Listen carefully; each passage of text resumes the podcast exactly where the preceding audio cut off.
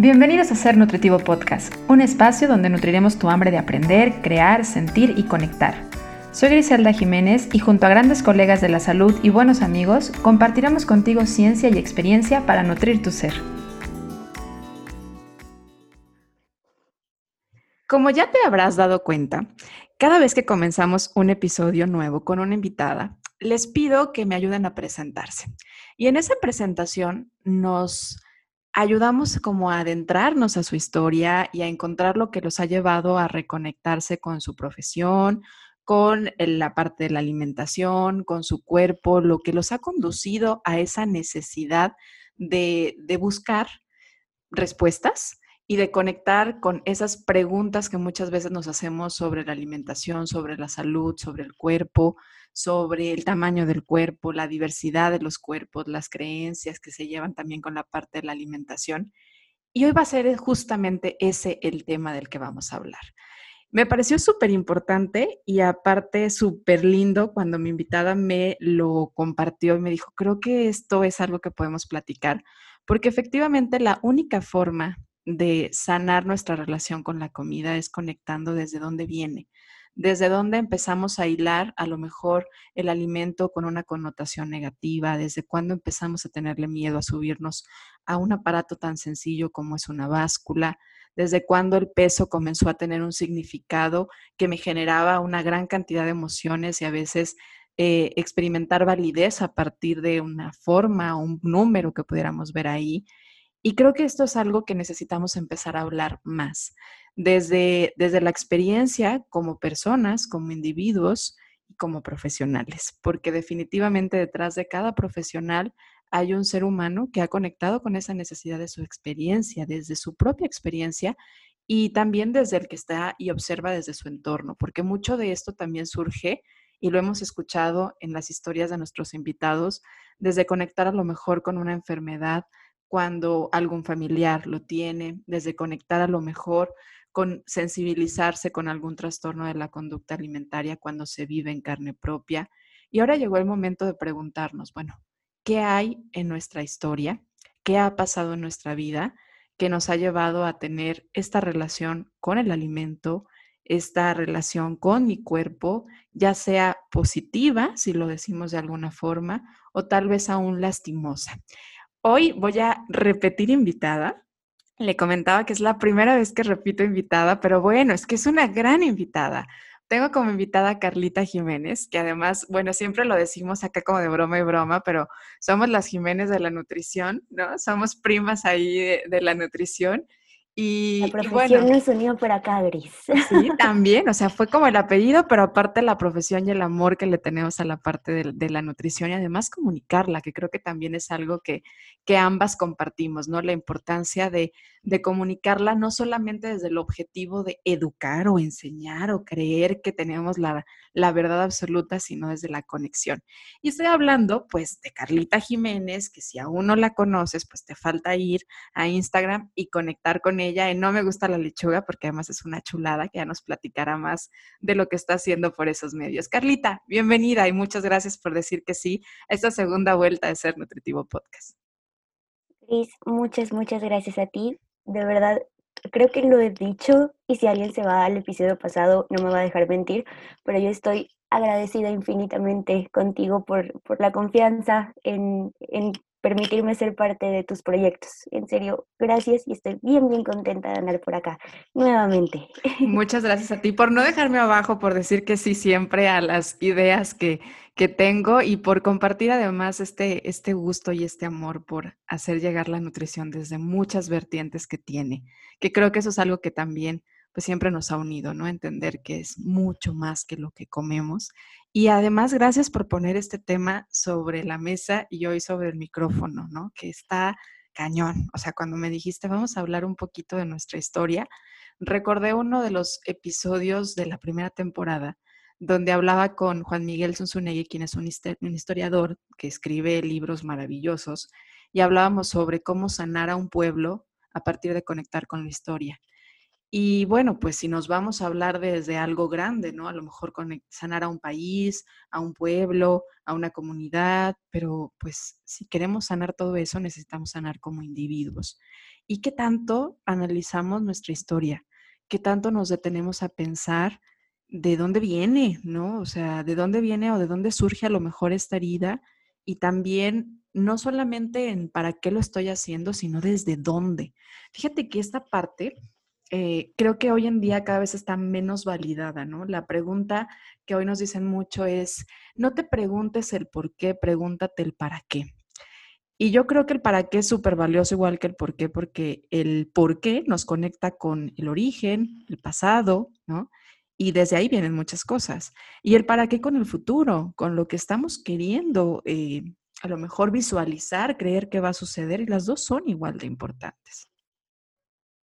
Y esta parte, de verdad, como, como dices, es muy valiosa.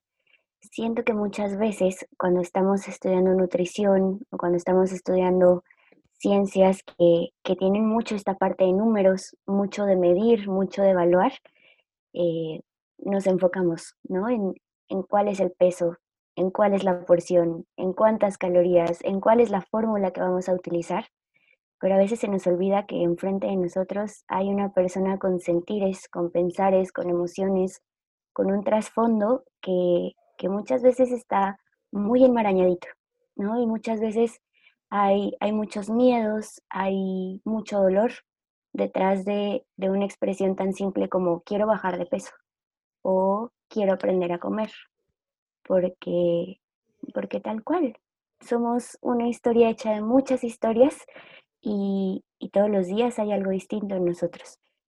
Entonces, darnos cuenta de que las personas estamos hechas de muchas historias, de muchos momentos, de creencias que son nuestras, pero que también muchas veces aprendimos y no nos damos cuenta a veces de, dónde salieron, eh, al momento de hacerlas conscientes, nos permiten entender muchas cosas de nosotros, porque, porque a veces ese dolor o esa insatisfacción que sentimos con, con nuestra relación con la comida, con la manera en que percibimos nuestro cuerpo. Es, es un proceso complejo que puede llegar a ser incómodo, pero al final del día es algo muy satisfactorio y, y bueno, quizás no se pueden medir con una escala o con un instrumento validado por un científico, pero, pero son cosas que también son muy valiosas y no se nos pueden olvidar. Y, y menos sabiendo esto, que somos personas cuidando personas, como dice una gran colega. Nuestra querida Sabi. buenísimo, buenísimo, sí, y totalmente, totalmente de acuerdo contigo y creo que tan valioso es la parte de lo cuantitativo como lo cualitativo, ¿no? O sea, entendiendo que esto es una ciencia, definitivamente lo cuantitativo, los números permiten que sea preciso, permite que sea algo que podamos eh, además medir, ¿no? Entonces creo que es importante. Pero sí, no olvidarnos del individuo y la sensibilidad de comprender además que somos seres cambiantes, que somos seres evolutivos. Y ahorita lo decías, el día a día, o sea, todos los días hay algo que cambia y, y, viene casi siempre desde lo que nos sucedió, ¿no? O sea, la experiencia es algo muy importante en el ser humano.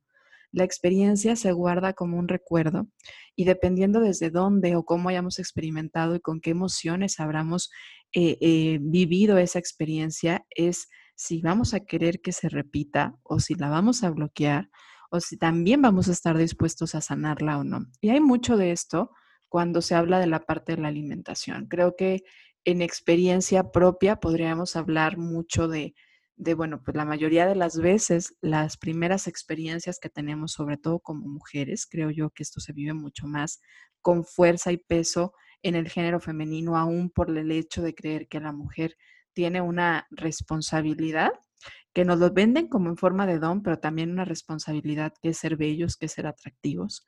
Y además creer que la belleza, pues, se mide y se pesa, ¿no? Y que tiene una cierta forma del cuerpo nada más pues experimentamos la mayoría de las veces nuestra primera relación con la parte de la nutrición desde una forma restrictiva, desde una forma creyente de que cuidarnos es prohibirnos y creo que desde ahí ya empezamos con ideas que muchas veces se vuelven lastimosas y conductas que definitivamente pues no queremos que se repitan, ¿no? Y es curioso porque aunque no queremos, nos lo han vendido como el camino seguro. O sea, el, el hecho de decir, sabemos que a lo mejor no funciona, no me siento bien desde, desde vivir con la restricción, pero lo sigo haciendo porque creemos que eso es lo único que podemos hacer. Y esto que, que cuentas de que las mujeres lo tenemos mucho más marcado, el otro día hice un pequeño experimento social saliendo de, de sesión con, con, una consultante que yo le preguntaba, ¿cuál nos han vendido que es la mejor versión de las chicas? ¿no? Que vemos mucho esta frase publicitada en redes sociales, en, pues sí, en, en la publicidad que pagan a, a veces para promover algunos retos y te dicen, conviértete en tu mejor versión dando a entender que tu mejor versión es la que hace dieta, es la que tiene un tamaño, una forma específica. Y ella me decía, bueno, yo llegué a un punto en el que me lo creí, que mi mejor versión iba a ser quizás delgada y que así iba a ser feliz y que así iba a ser exitosa y me iba a sentir bien. Dice, pero cuando yo intenté ser esa mejor versión fue cuando me sentí más ansiosa, más deprimida, más solitaria en la vida. Dice, entonces esa no era mi mejor versión. Y muy probablemente, si hoy salimos y le preguntamos a nuestras mujeres cercanas cómo se vería tu mejor versión, lo podríamos relacionar a algo estético, porque eso es lo que nos han hecho creer, que, que la felicidad viene en un tamaño y un peso. Y me acerqué a preguntarle a varios amigos y yo les preguntaba, bueno, para ti, ¿cómo sería tu mejor versión? Ninguno de ellos me dio una respuesta relacionada a lo estético. Todo fue, sería más libre, sería más creativo, más valiente, expresaría más mis sentimientos. Me encantó uno porque hasta sacó el tema de dejaría a un lado mi masculinidad frágil, que ese también es un tema bastante complejo, que también va saliendo a la luz. Y, y fue muy enriquecedor escucharlos, pero al mismo tiempo fue un pesar muy grande de darnos cuenta de que estamos perdiendo mucha energía y mucha felicidad en, en buscar un ideal que, que aprendimos, que ni siquiera fue algo que nosotras decidiéramos eh, seguir. Entonces sí, sí es un tema que tenemos que trabajar mucho, mucho, mucho y seguir promoviendo desde el cuidado de la salud.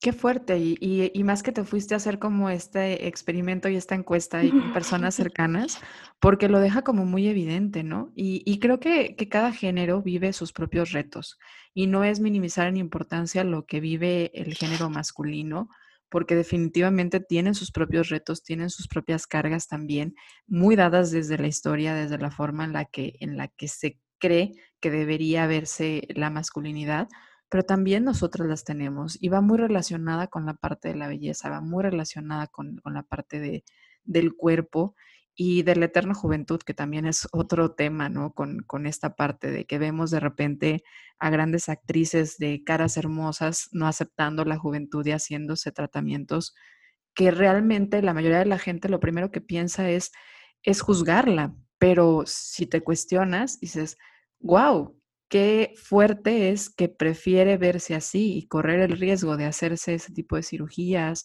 o inyecciones que ver el envejecimiento. O sea, son muchas las cargas emocionales que vamos teniendo y es desde qué connotación le hemos estado dando al envejecer, al cambiar, porque aparte el cuerpo cambia, ¿no? O sea, también esa es otra cosa. Es, eh, yo paso de los 30 y yo noté un cambio importante en el cuerpo a los 30, ¿no?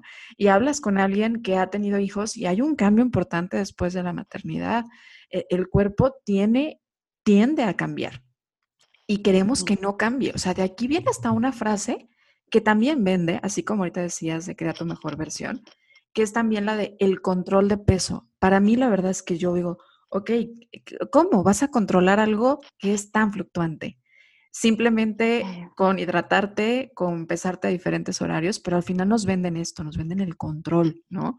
Y ha sido una idea que, que está cañón porque nos venden la idea de que podemos tener el control sobre algo que no se controla. Completamente. Y aquí viene, eh, tú me conoces y bueno, a quien me escucha les, les cuento que soy mucho de frases, me gusta mucho tenerlas por ahí anotadas y a veces las agarro como de mantras, me gusta repetírmelas, recordarlas y justo una que, que salió el otro día que viene un poco al tema, decía esta parte, yo decido alimentarme de una manera que me hace bien y que disfruto y decido ejercitarme de una manera que me hace bien y que disfruto. Pero el tamaño y la forma de mi cuerpo la va a decidir él mismo, porque es algo que no está en mis manos.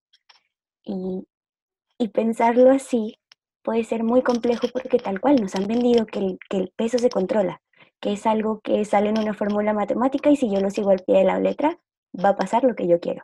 Y si no pasa, quizás hay un problema conmigo, ¿no? Cuando en realidad hay 853 mil factores detrás y, y, normalmente nadie nos lo cuenta y creemos que el problema está en, en mí, ¿no? Pero, pero empezar a reconocer que, que hay muchas cosas detrás y que hay cosas que sí están en mi control o que sí están en mi dominio, pero hay otras que no, también te ayuda a soltar mucho y, a fomentar esta relación mucho más amorosa y mucho más compasiva con el proceso de alimentación y con los cambios del cuerpo, que tal cual.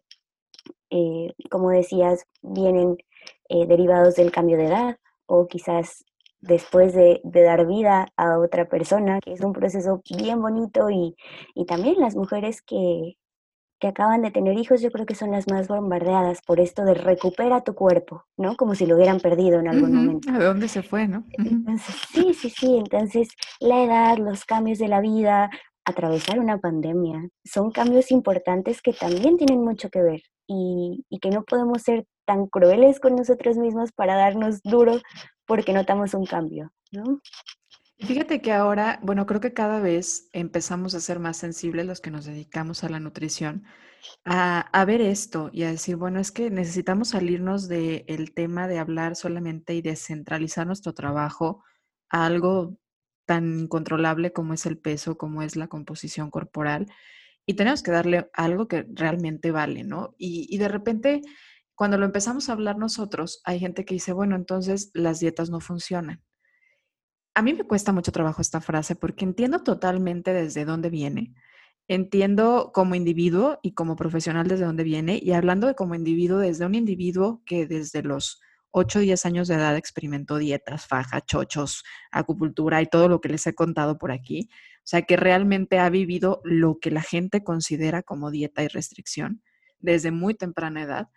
Pero también está mi otro lado que dice, a ver, eso es lo que no funciona. Lo que no funciona es la restricción, lo que no funciona es el odio al cuerpo, lo que no funciona es el rechazo. Lo que sí funciona, porque sí funciona, es comer saludable.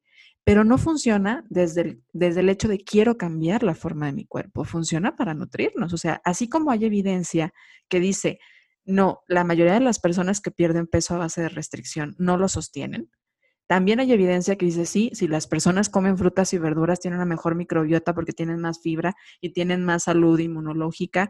O sea, también hay evidencia. Para eso es lo que funciona. No funciona desde el lado de restringirme para cambiar la forma de mi cuerpo, pero sí funciona desde el otro lado, desde estar más saludables. Y aquí viene un disfraz muy fuerte también, ¿no? Eh, ¿Cuántas personas se acercan a nosotros diciendo que lo que quieren ser es más saludables, pero en realidad es que esto es de dientes para afuera y lo que quieren ser es otra cosa, una expectativa vendida.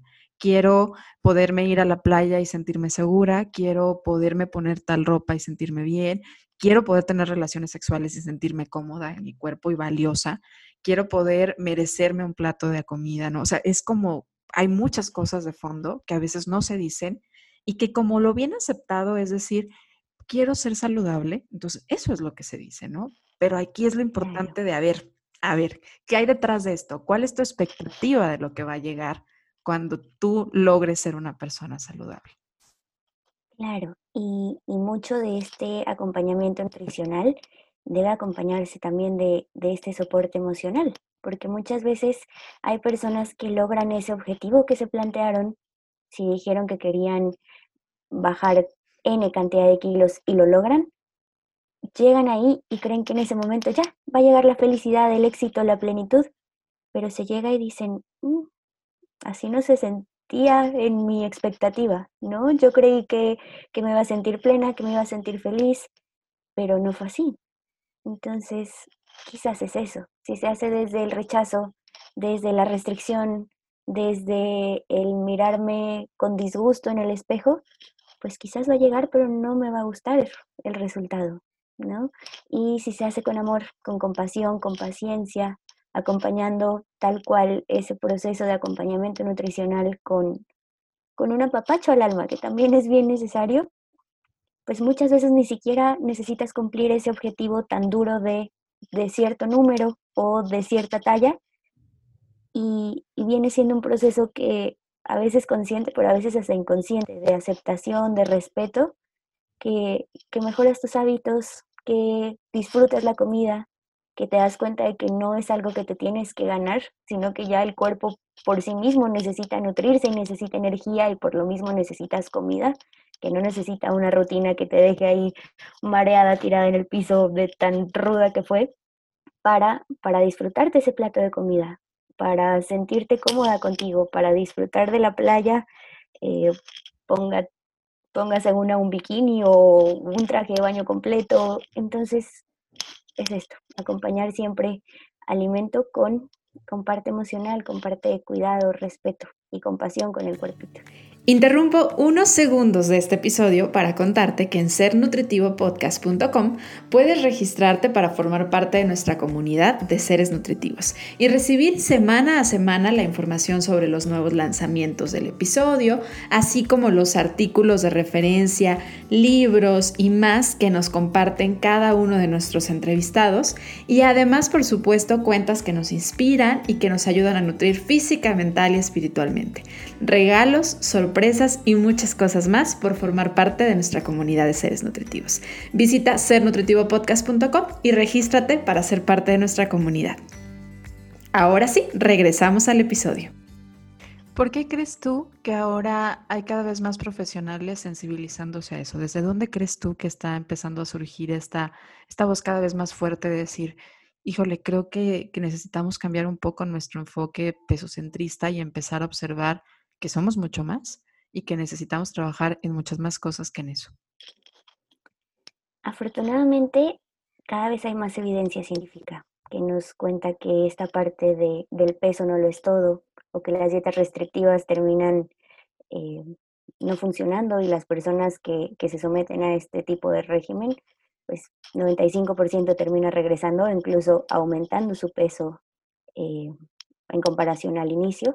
Entonces, esto sumado a que también vamos haciendo comunidad, siento que cuando uno se siente solito o dice, chin, siento que no hay nutrólogos que piensan como yo, pero por ahí alguien a lo lejos te dice, oye, yo pienso esto, y tú dices, wow, piensa como yo. Y luego otra persona se une, y luego otro Nutri se une, y te vas dando cuenta de que esto no es una locura, que es algo que está pasando y que muchos pensamos así. Siento que también eso le va dando mucha fuerza a este movimiento y también con, con, las personas que llegan a consulta uno lo puede comprobar. Eh, cuando alguien hace un abordaje más profundo, más integral, la persona se siente más motivada, eh, sigue acudiendo a consulta, cumpliendo sus objetivos en cuanto a, a, mejora de hábitos, uno va notando también el progreso que va teniendo y, y es ahí cuando te das cuenta de que vas por un, un camino correcto. Pero, pero de repente asusta, porque también es esta parte de, esto no me lo enseñaron en la universidad, ¿será que es correcto? ¿Será que no? Entonces, pues ha sido una suma de factores. ¿Tú qué opinas? Yo creo que, que es algo necesario. Por ahí el, el 27 de enero, que bueno, pues es una fecha especial para nosotros los nutriólogos, yo les compartía que cada año me siento a escribir un poco sobre lo que es la nutrición para mí y es muy interesante que desde para mí, para mí es interesante, no sabría cómo lo ven los demás, pero cómo año con año evoluciona y yo creo que es necesario. Creo que, que la revolución de, de ideas y, el, y estas voces revolucionarias que dicen es que esto no está bien, en toda área es importante y en todo gremio es importante. Y creo que, que están surgiendo muchas voces porque hay cosas que no estaban, no estaban bien.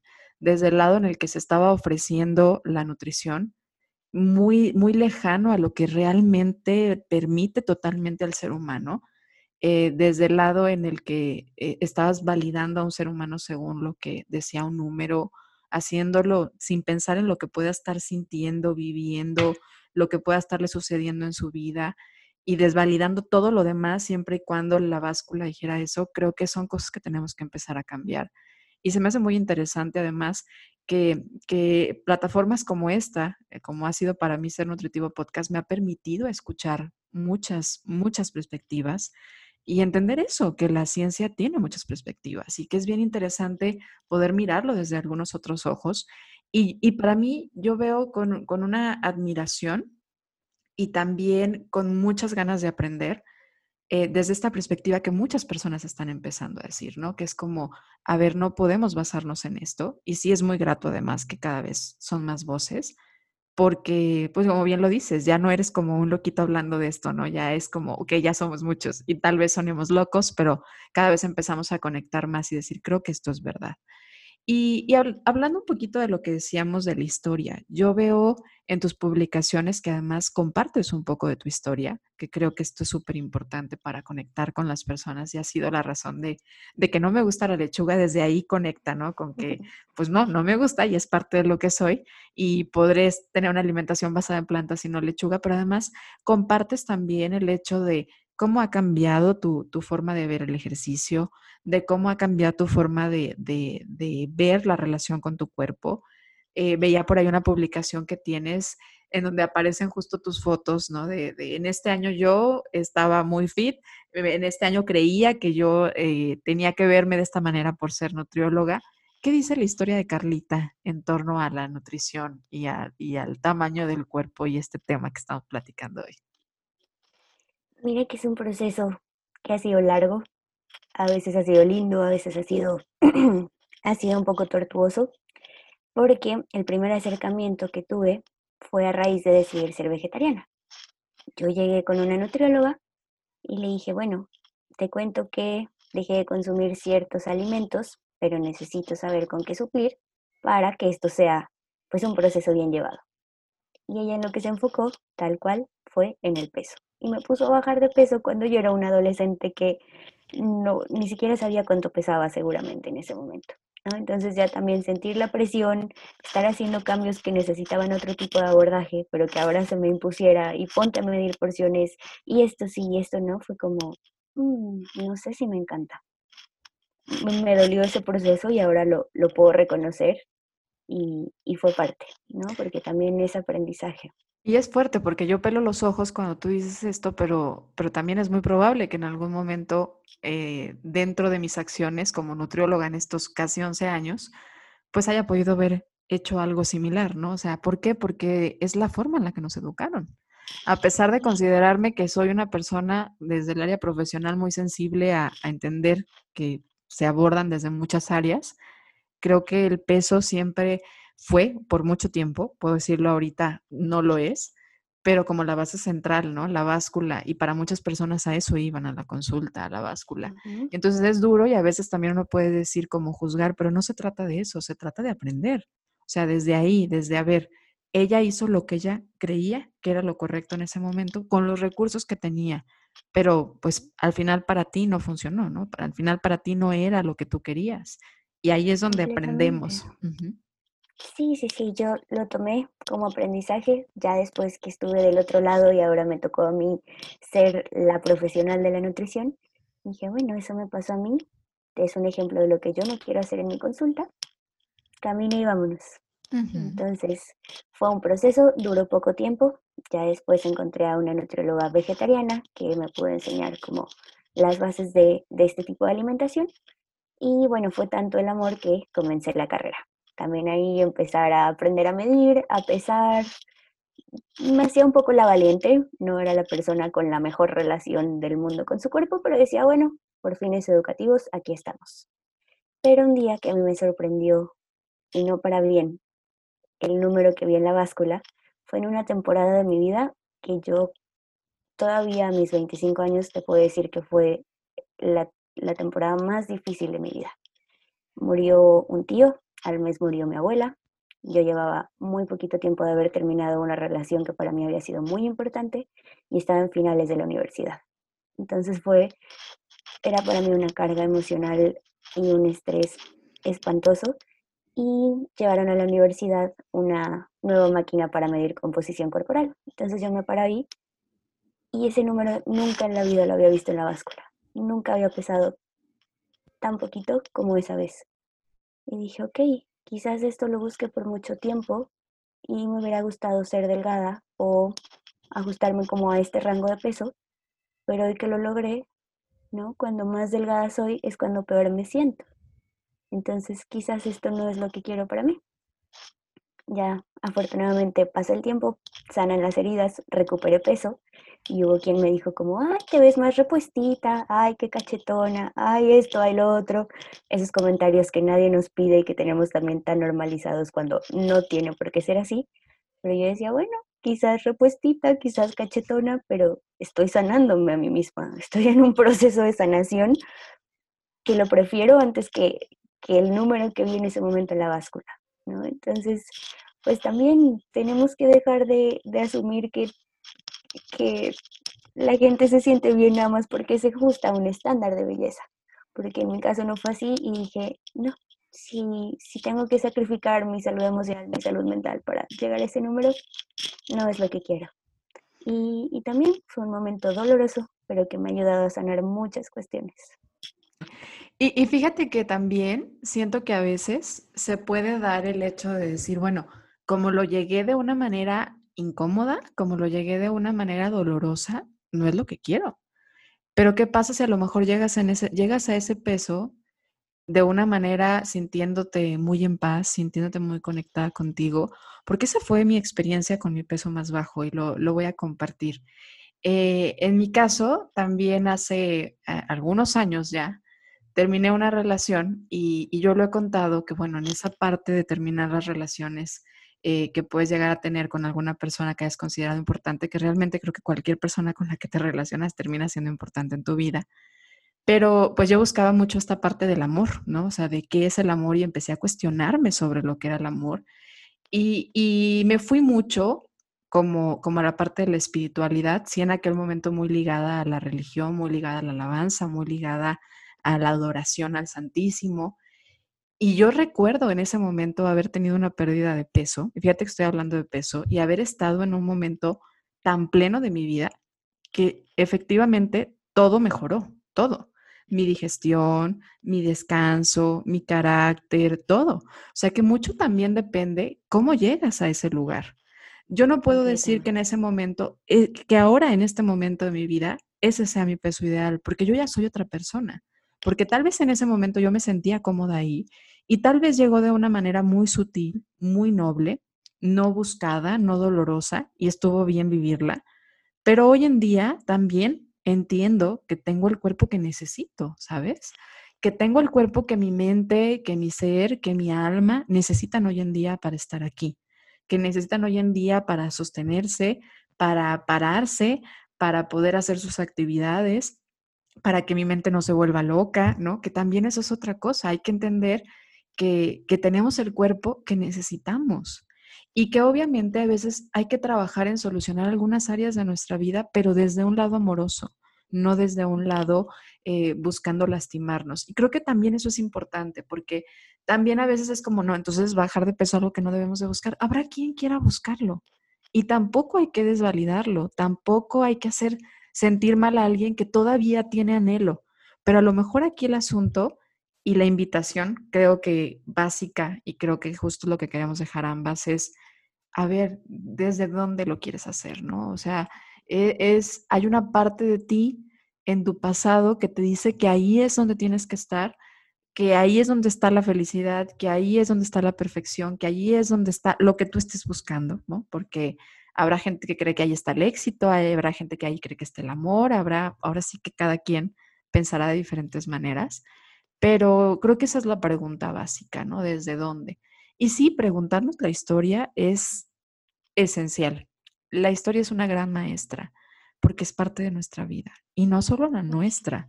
Lo hemos hablado en episodios como en donde hemos hablado de descodificación biológica, en donde pues tenemos dentro de nuestra misma epigenética información de, nuestros antepasados, de nuestra madre, de nuestros abuelos, de, de, generaciones que a lo mejor ni siquiera hemos tenido, tuvimos oportunidad de tener una cercanía, pero tenemos información de lo que les permitió estar vivos.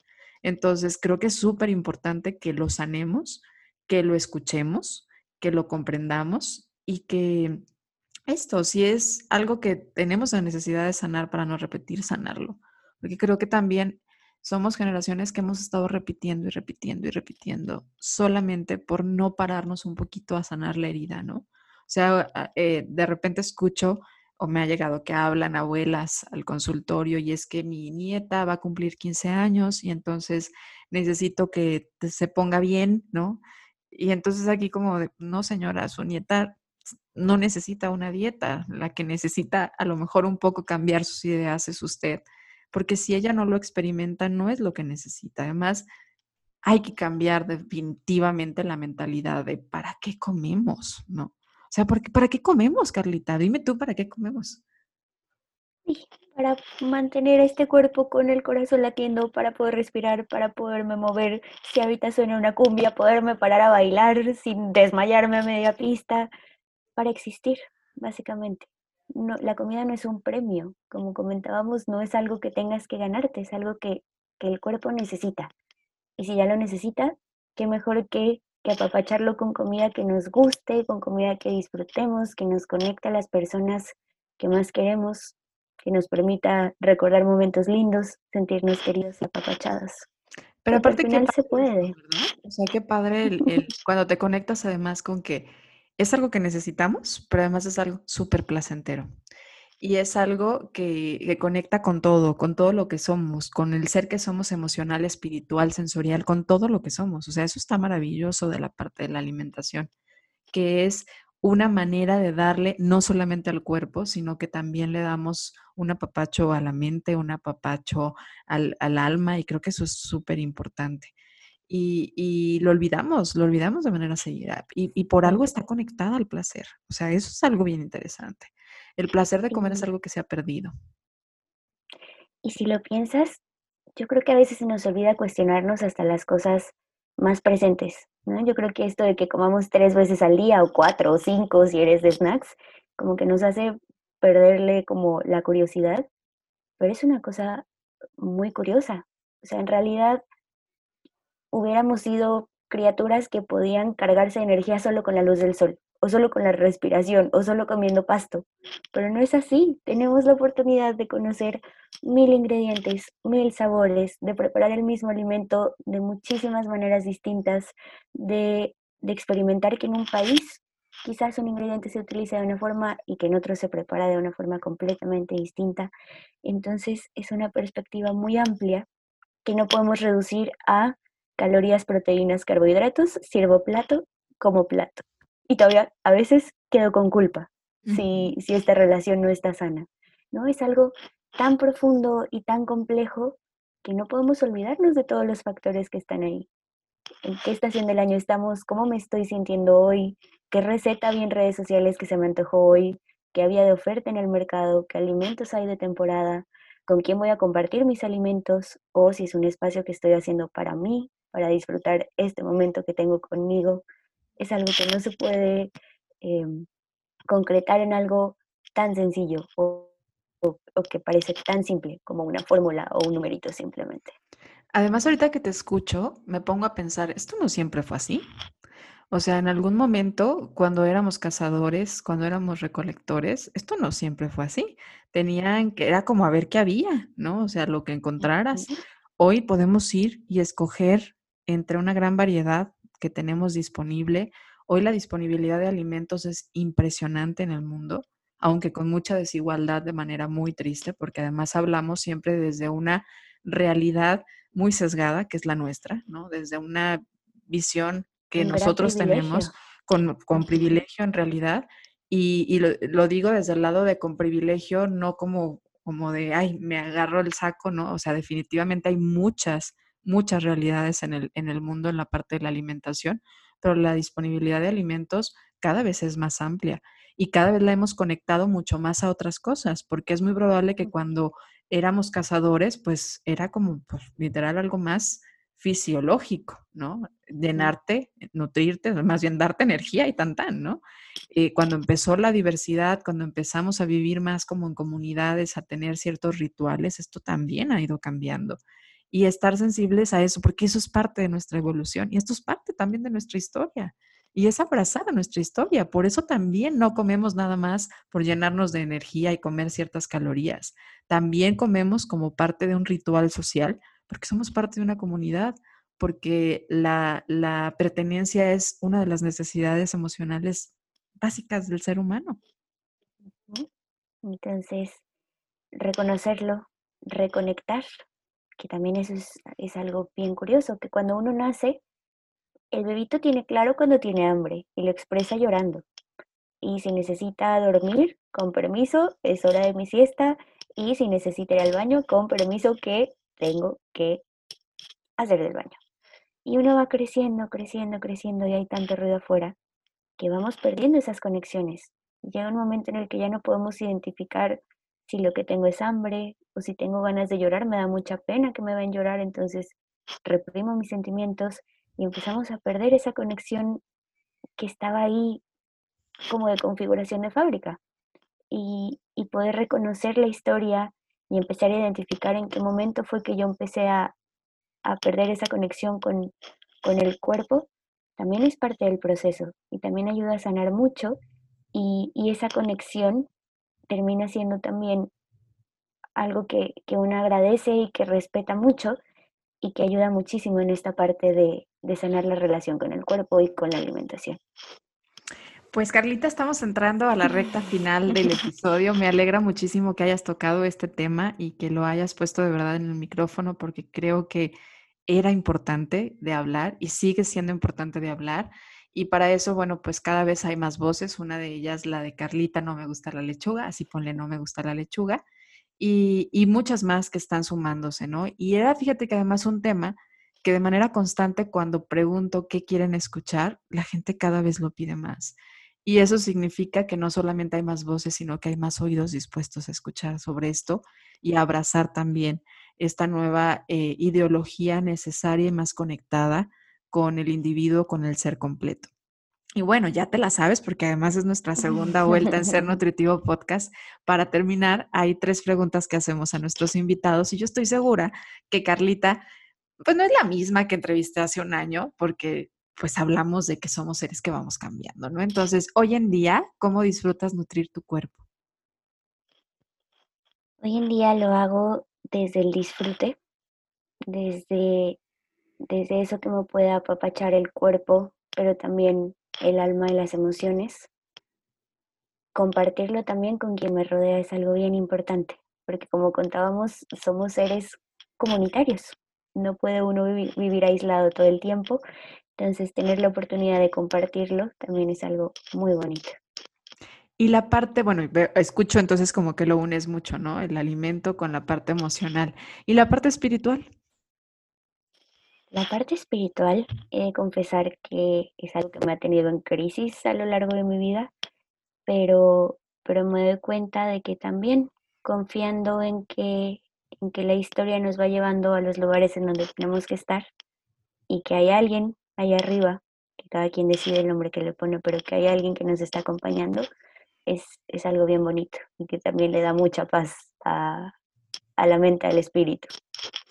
Y pues ya te sabes que estamos haciendo un libro de la vida que yo espero ya pronto salga, pero este libro de la vida lleva frases que queremos regalarle a futuras generaciones. Y tú tienes muchas frases, porque además te gustan, tienes una libretita ahí llena de frases, pero a ver, escoge una, una que quieras decirle a futuras generaciones y poner por acá. Esta pregunta, por más frases que yo tenga anotadas, siempre me llega. Nunca estoy preparada para esa pregunta. Pero si pudiéramos anotar esta vez una frase nueva, podría ser que reconectar nos ayuda a comprender, comprender nos ayuda a abrazar y abrazar nos ayuda a vivir mejor. Parte muy, muy, muy dedicado o muy propio al tema, ¿no? A lo que platicamos hoy, que tiene que ver con la reconexión y pues entender un poquito desde dónde vienen nuestras acciones, nuestros pensamientos para poder entender nuestras conductas y nuestros sentimientos actuales, ¿no? Carlita, feliz de haber compartido contigo este episodio, siempre es un disfrute platicar contigo y bueno, pues ahora aprovechando para platicar contigo y grabar nuestra charla del día de hoy, ¿no? Porque podemos platicar sí, en temas ocultos que luego no, no, no compartimos en podcast, pero siempre es una alegría que además nuestra comunidad te escuche, aprenda de ti goce de, de, lo que eres, porque además eres un ser humano muy auténtico y creo que eso se siente, se escucha, se ve en tus imágenes y de verdad te lo agradezco porque pues es difícil la autenticidad hoy en día, pero siempre es algo que hay que valorar mucho de, un ser humano. Gris, te quiero un montón. Muchas, muchas gracias porque de verdad te admiro mucho como colega, como profesional, como persona y como amiga. Siempre es bien bonito poder estar en, en proyectos con, contigo. El cariño es totalmente mutuo y la admiración también, y lo digo siempre así, de verdad, muchas gracias además por esa sinceridad con la que lo dices, que, se siente y llega. Te mando un abrazo a distancia y pues a ti que nos escuchaste, por supuesto que también te agradezco ser parte de Ser Nutritivo Podcast. Recuerda que cada jueves encuentras un episodio nuevo, así que nos escuchamos pronto. Gracias. Gracias.